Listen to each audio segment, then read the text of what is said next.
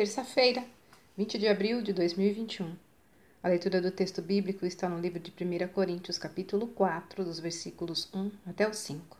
Fiéis. Que visão você tem de si mesmo? Como você se apresentaria a alguém que lhe perguntasse a seu respeito? Não tenho condições de imaginar a sua resposta, mas o apóstolo Paulo faz de si mesmo e de seus colegas. São servos de Cristo e encarregados dos mistérios de Deus.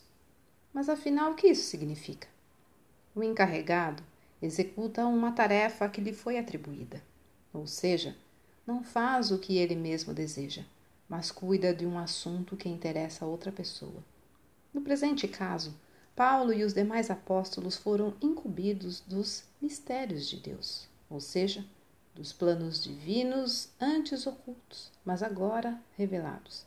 Por isso, espera-se deles apenas uma coisa: que sejam fiéis na divulgação desses planos. Volto a perguntar: como você se descreveria para sua família, seus amigos e o mundo de maneira geral? O que impulsiona suas ações? Estudos, trabalho, carreira, promoções, reconhecimento? Sim, tudo isso pode ser importante e faz parte da nossa vida. Mas é só isso que move você? Na verdade, essas coisas são passageiras, já que acabam quando morremos. Desaparecerão num piscar de olhos. Então precisamos de algo mais se quisermos que a vida tenha real valor. Também você recebeu tarefas de Deus. Pare por um momento e avalie quantos presentes o Senhor já lhe concedeu.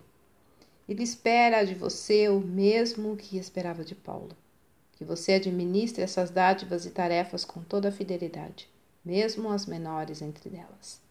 Viva de modo que seus pensamentos estejam voltados para Cristo e com o desejo de agir em tudo de modo que Jesus seja engrandecido.